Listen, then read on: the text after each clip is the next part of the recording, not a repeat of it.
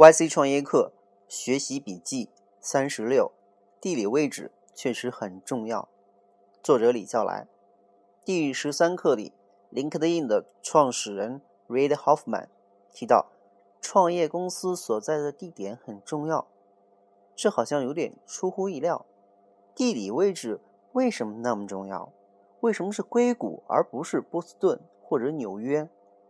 这个问题其实困扰了很多人很多年。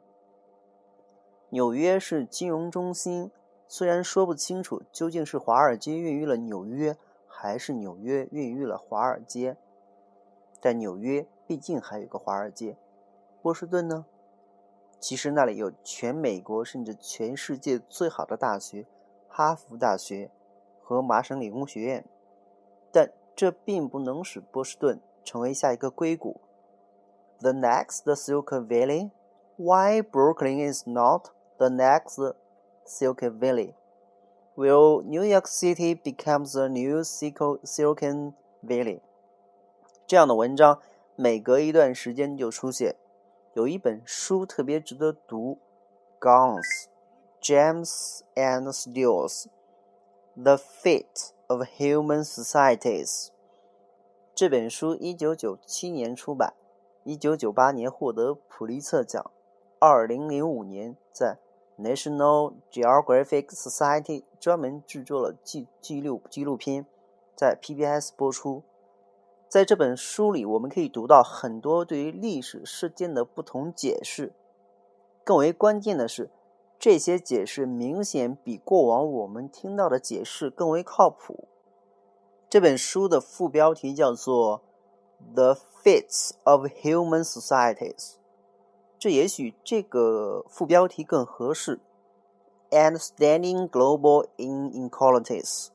UCLA 的教授 Jared Diamond 在详述一万三千年前全球各地发展水平都差不多之后，开始尝试着解释。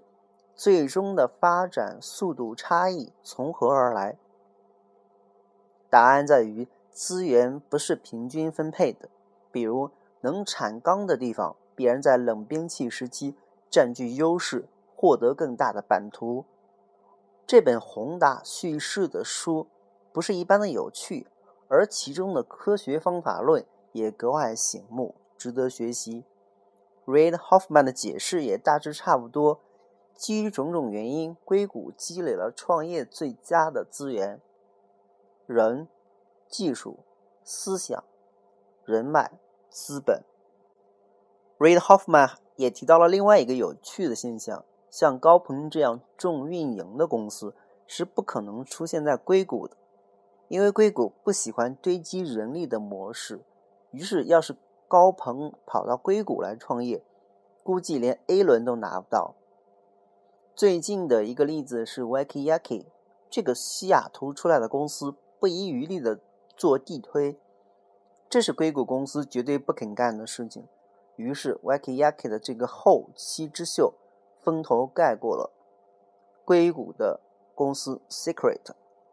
所以地理位置不是没有生命、没有灵魂的东西，更多的时候我们会发现，一个城市有一个城市的气质。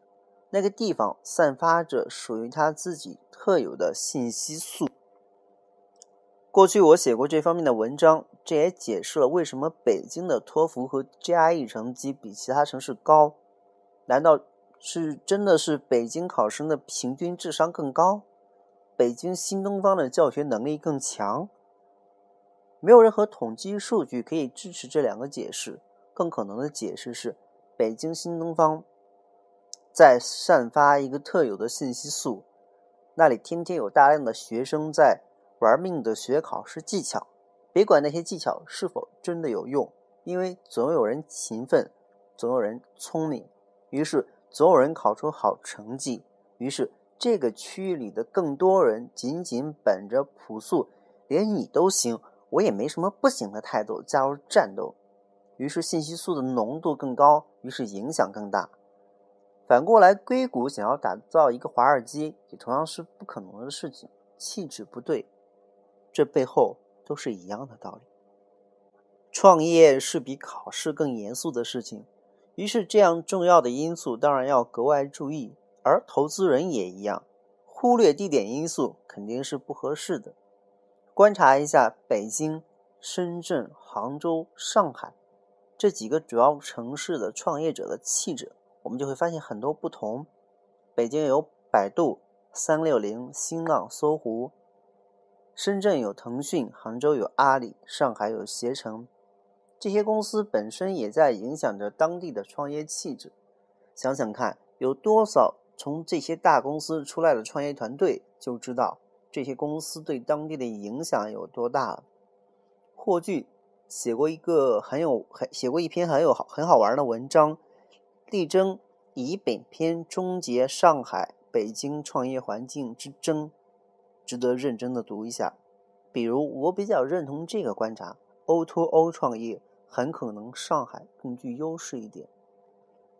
最近各地政府在响应号召，纷纷建立各种创客空间啊、创投基金啊、创业开发区啊等等什么的。我猜很少有地方政府能想明白这事儿不能这么干。看看纽约、波士顿、布鲁克林想复制硅谷这么多年都未果的现象，就应该多少明白一点。如何突破？一篇文章写不完，但可以提个醒：为什么风投相对创业更少受地域、地理位置的限制呢？